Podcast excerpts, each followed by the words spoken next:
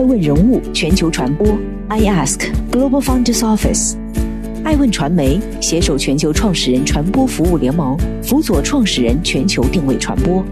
欢迎您每天聆听爱问人物。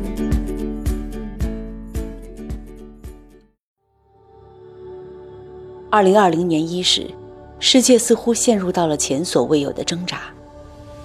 澳洲的火山持续燃烧了四个多月，美国爆发四十年来最致命的流感，东非被遮天蔽日的蝗灾席卷，新冠病毒肆意全球。当全世界的科学家努力探索病毒的源头时，人们发现，这一切灾难的根源都在于人类对自然的肆意破坏。对野生动物的残杀，在大自然面前，我们不得不反省：人和自然究竟该如何相处？保护环境，保护野生动物，我们能做些什么？奚志农，野性中国工作室创始人，中国野生动物摄影家，乡村发展基金会联合创始人。从高原雪山到可可西里无人区，他用脚步追寻野生动物的踪影，采集到了大量濒危物种的珍贵影像资料。我注意到您是从一九九二年开始拍猴子，后来认识了专家，然后应该是几次进出白马雪山去，而且是用了三年的时间。嗯，我只有两次机会看到。从滇金丝猴、藏羚羊到绿孔雀。多年来，奚志农一直致力于中国野生动物的摄影和保护，实践着用影像的力量促进自然保护的信念。我们到了今天，没有谁一定要去穿一件野生动物毛皮做的衣服才不会被冻死，也更没有谁一定要去吃一口野生动物的肉才不会被饿死。我们没有任何理由。要去消费。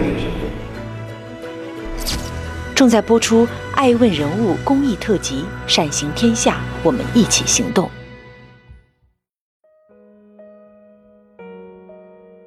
公益的范围很大，我利他，我做好事，环保往往是容易被大家忽略的。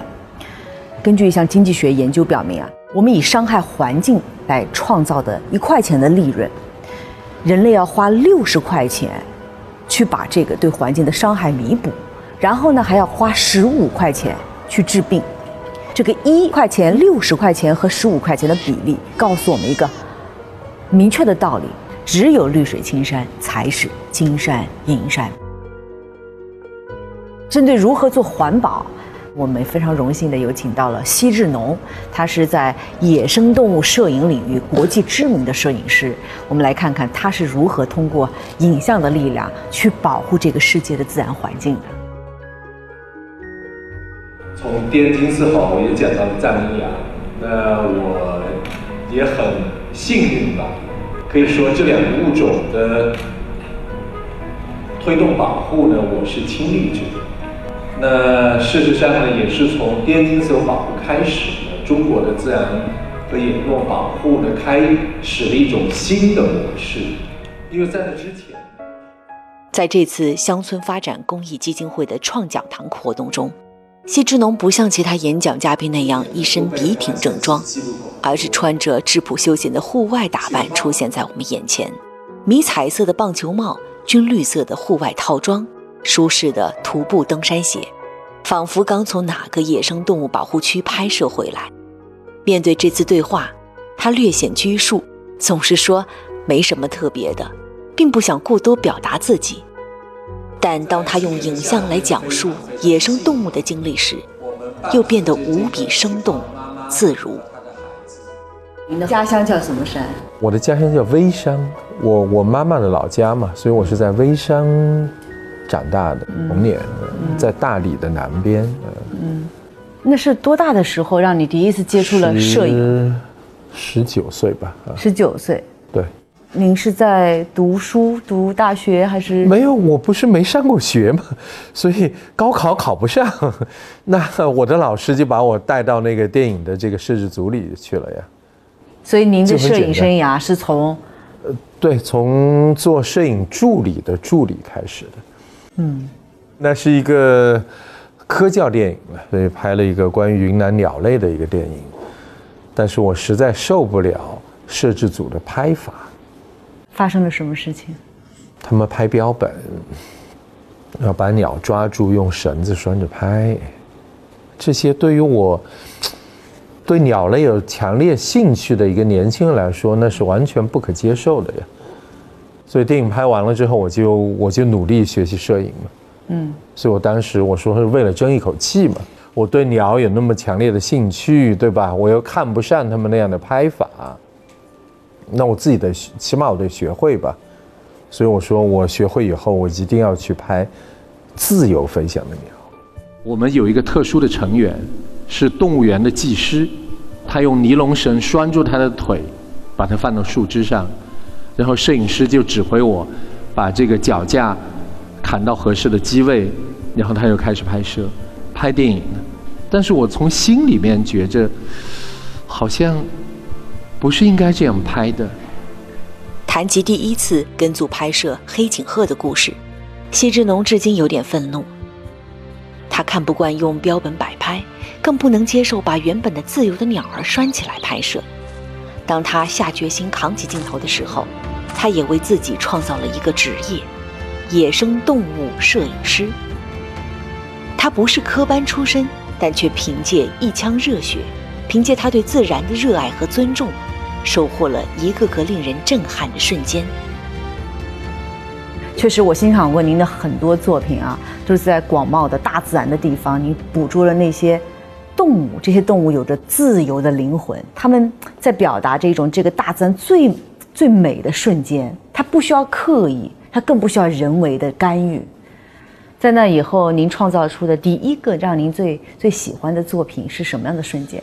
哎呀，其实呢，我都不太愿意说什么作品。嗯，其实作品那是大自然创造的。嗯，我只是一个忠实的记录者。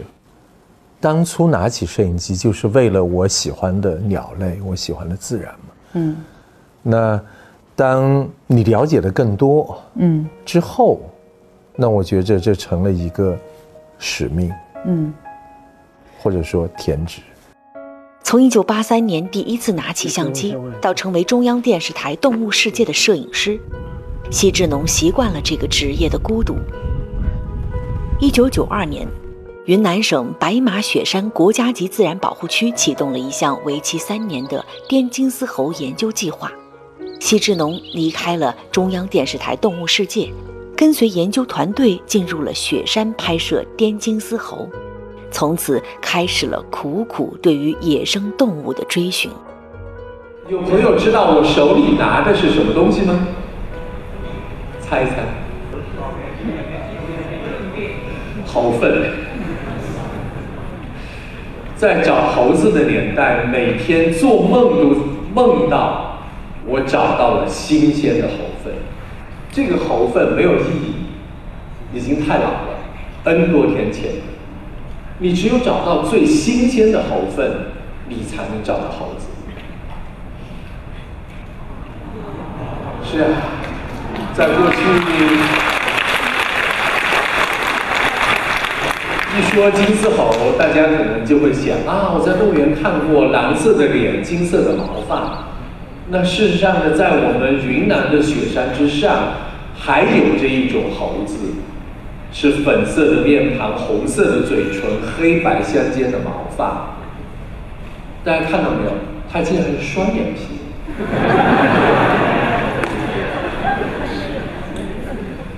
大公猴还有那么时髦的发型。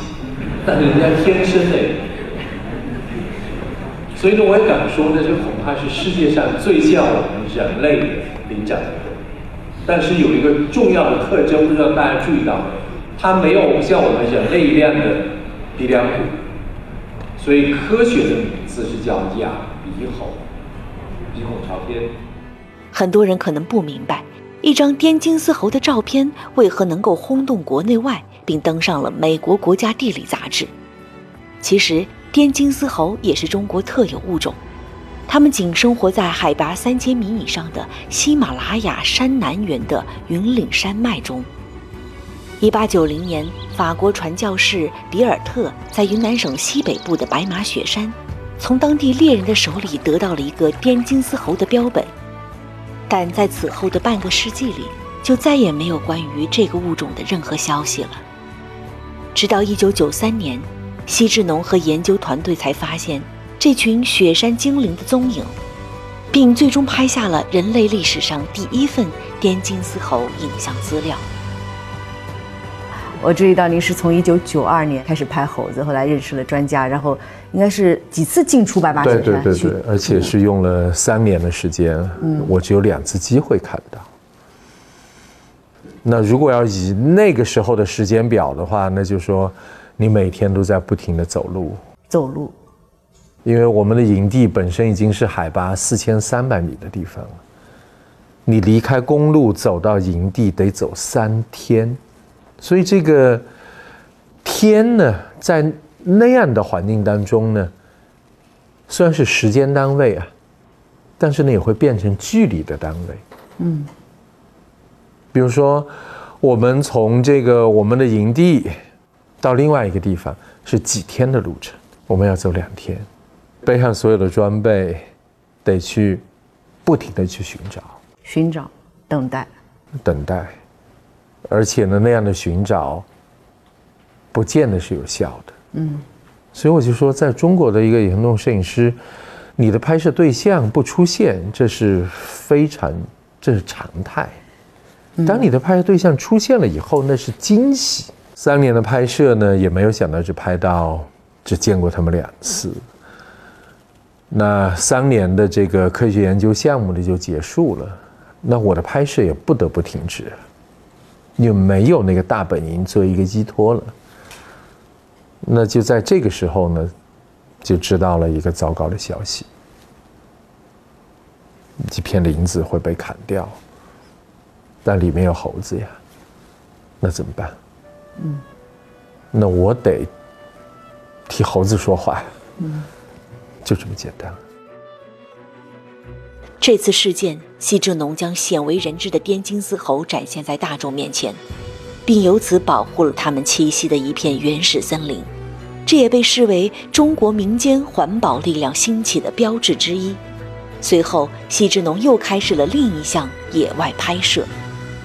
那我想，藏羚羊恐怕是除了熊猫以外最有名的中国野生动物。但是呢，它们的有名。那是因为当年的一群人和偷猎分子的浴血奋战，而让我们的公众知道了这个物种的存在。八十九头母羊被偷猎分子杀死，还不包括已经出生和没有出生的小羊。所以我想到今天，我们很多小朋友都知道这句话：没有买卖就没有杀害。我也特别想说一点。我们到了今天，没有谁一定要去穿一件野生动物毛皮做的衣服才不会被冻死，也更没有谁一定要去吃一口野生动物的肉才不会被饿死。我们没有任何理由要去消费野生动物。一九九七年，西智农多次深入可可西里无人区，对野牦牛队进行跟踪拍摄。采集了大量关于藏羚羊盗猎和反盗猎的影像资料，并制作了纪录片，在东方时空播出。这是国内首次揭露了藏羚羊被大肆猎杀的危机状况，因为这次拍摄极大促进了国内外公众对藏羚羊保护的关注。藏羚羊绒的披肩是带血的，谁还好意思来炫耀？在野生动物摄影这条路上，西志农不仅拍摄到了众多珍贵的野生动物影像资料，同时也不遗余力地为野生动物保护奔走。一九九八年，他辞去了中央电视台的工作，回归为一名全职的野生动物摄影师。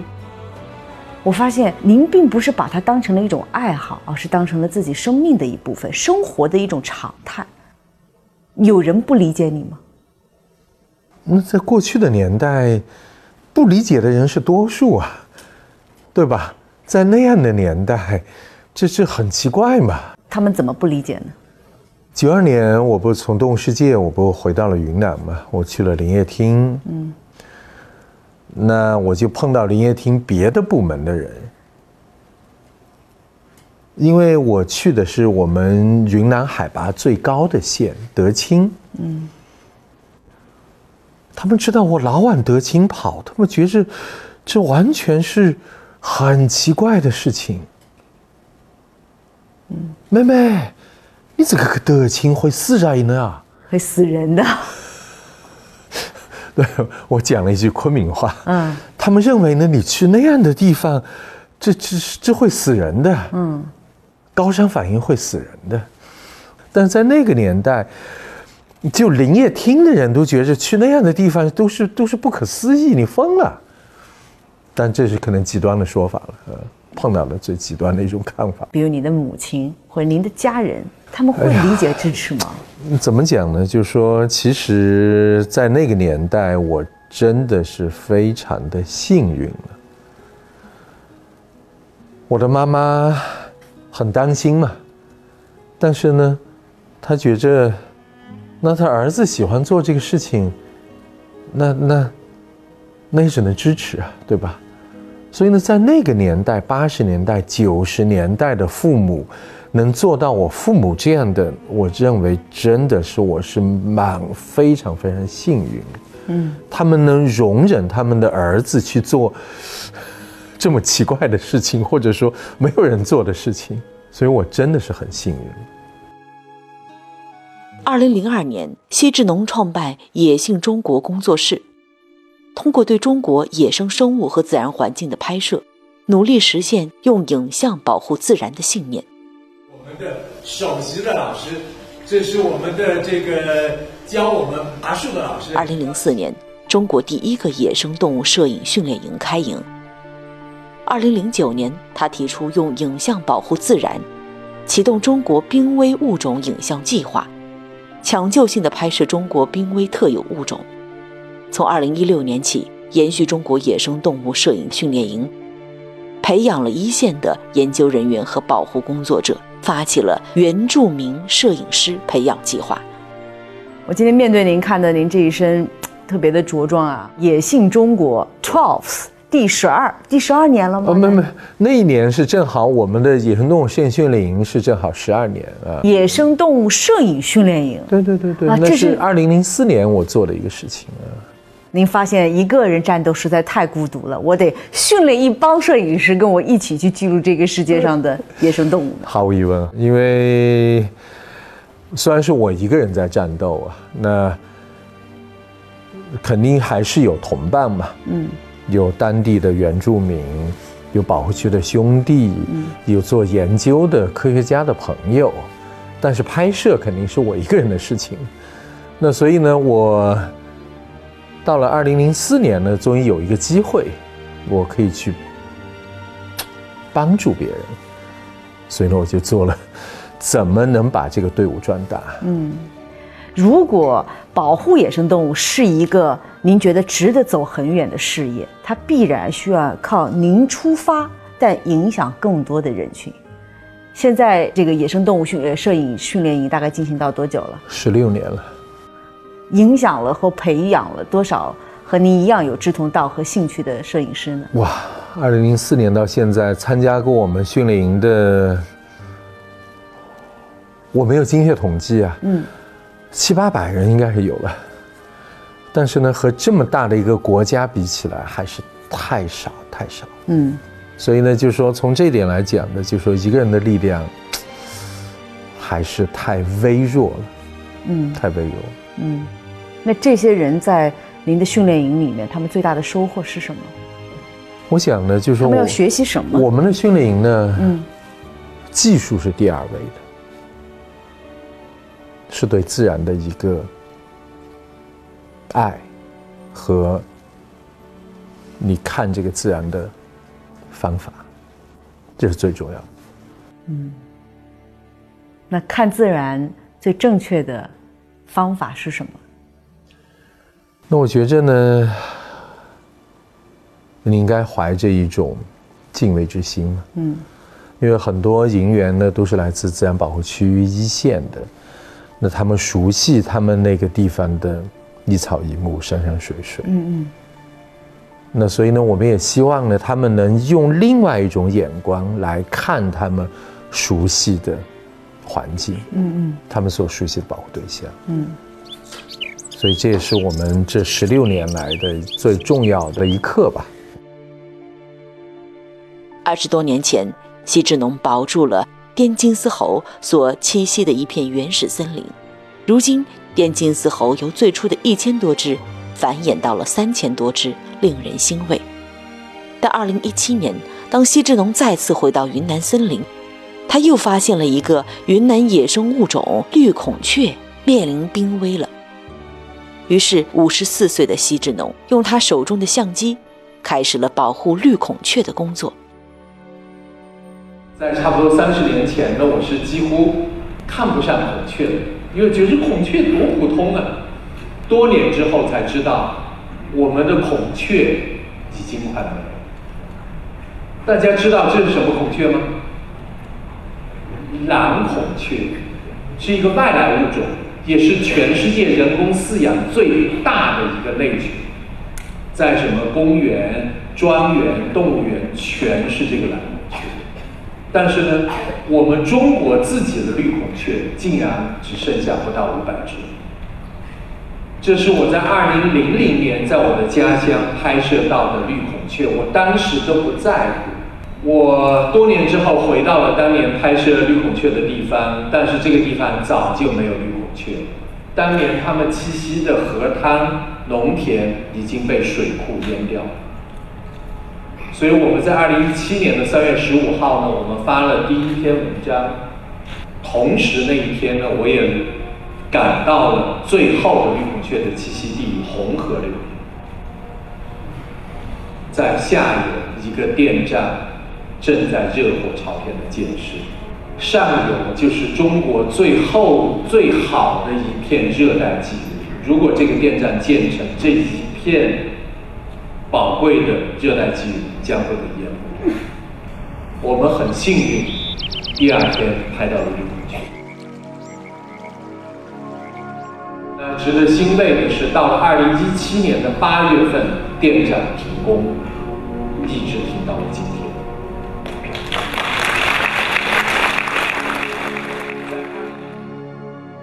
我能看到您对自然的爱，以及对自然中的野生动物是情有独钟。我能问为什么吗？是什么让你噙着泪水，我也要保护野生动物呢？刚才你问我从哪个山来，我说微山，因为我妈妈教书的那个县城，那个县就叫微山嘛。那个时候的天空，当然比现在要蓝得多得多，对吧？水比现在也要清得多。那在这样的一个环境当中成长的话，和自然离得是很近的。嗯，所以在我的成长的这个过程当中，我觉得这都是天经地义的事情。嗯，天就应该是蓝的，水就应该是清的。嗯，我能感同身受。像我的小时候，你会夏天就应该听到知鸟叫。就应该秋风簌簌的时候听到落叶的声音，你觉得这是一个天经地义的自然？就是啊。那是谁带走了城市中的这些自然之美？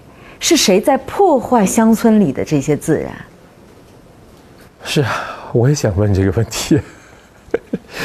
我们的城市化进程这么这么的迅猛，不知不觉当中，哇，全是高楼。不知不觉当中，我们完全不知道这个一天当中温度的变化，一年四季季节的变化。嗯，家里有空调，上车是空调，到了学校，到了单位还是空调。嗯，那但更惨的一点是，比如北京啊，还得多了一个什么空气净化器。对，空气，这是，嗯，本来不要钱的东西啊，嗯，对吧？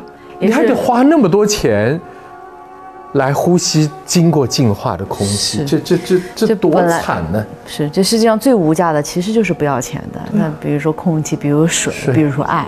对。但是，人类的努力让我们自己愿意要付出价格啊！我要装个空气净化器，我来呼吸新鲜空气；我要过滤水，我才能喝，才能煮。是啊，那这样的发展，我们要它做甚呢？嗯。发展了半天，你所有不要钱的东西都要花钱了，嗯，这不是荒唐吗？这个事情。他说，当像空气、水这些生存最基本的物质都需要净化时，当听到虫鸣鸟叫、看到蓝天绿水都变成奢侈时，难道人类不应该好好反省吗？我和您的结缘也要感谢。由啊王石还有海文教授等一起创立的这个乡村发展基金会，这个致力于乡村的建设、乡村的教育的这样一个公益组织，邀请我们两位都成为了其中的联合创始人之一。我不知道，面对着这样的一个新的组织的邀约、新的使命，您打算怎么参与其中？其实王石主席邀请我加入的时候。其实他是给我任务的，嗯，说你一年应该这个农业大学呢去做两场演讲，嗯，我说这太简单了，对我来说，嗯，那当然了，我想就说联合创始人们呢都是在各个领域有影响力的人们，嗯，我那么孤独的。在山里面那么多年，那后来呢？我也悟出了一个道理：你得去影响有影响力的人，嗯，这是非常值得做的事情。嗯，那我也感谢这个王石主席的邀请啊，嗯，能够在这个基金会里面去影响，嗯，别的联合创始人，嗯，去影响基金会。去影响，通过基金会去影响更多的、更多的人。嗯，所以这也是我能够做的事情。艾问是从二零一四年创立的，我们大概记录了两千多位创始人，各行各样的创始人，好厉害！所以也 欢迎您啊，欢迎您作为野心中国的创始人，给我们带来了一个。最为纯净的自然和我们最需要人之所以为人去珍惜和动物共处的这个环境的一种呼吁。如果说今天有机会，呃，您希望让这些尚未察觉或尚没有足够意识的创始人们、投资人们有一些改观的话，您会对他们说什么？我是希望他们，嗯。能够到自然当中去，嗯，不知道是不是需要补上一课，嗯，向自然学习的这一课，嗯，向自然学习的这一刻要从敬畏之心开始。当你敬畏了自然，你和他的接触的每一场互动，你会觉得那就是一次课程。对，我们再给您十年时间，您还会坚持做？你现在做的事情吗？毫无疑问。嗯，还会走在大山里，还会在走着，在等着。第二个十年依然如此。嗯，那您希望十年之后，因为你的坚持，它会带来什么不同的改变？一个人必定是孤独的，一个人只能走很快，一群人可以走很远。希望您的同行者也越来越多。嗯，对啊。那所以也希望影响到爱问的观众，嗯，也影响到我们这个乡乡村发展基金基金会的创始人们，嗯嗯，当然还包括更广阔的乡村和我们的农业大学的学生们。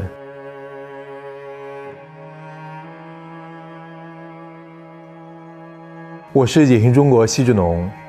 我相信，影像能够保护自然。请关注爱问。多年的野外摄影将西志农塑造成了一个悲观主义者，他总是自责，总是担心自己给当地野生动物带来了不必要的影响，同时又很矛盾，希望通过影像让更多人能理解自然、尊重自然。他沉默寡言，却用影像在不断表达。他下定决心要拍到无法再拍的时候为止。他说：“有些事情啊，注定要发生。我所能做的，只是尽我个人最大的努力。”感谢您收看本期的《爱问人物公益特辑》，野生动物摄影师西志农。更多爱问人物的精彩内容，欢迎登录爱问官网 iask-media.com、中国日报、中国教育电视台、北京电视台财经频道、海南卫视、小米电视、今日头条、喜马拉雅。Capital Watch 资本观察等媒体平台，我是爱成，我们下期再见。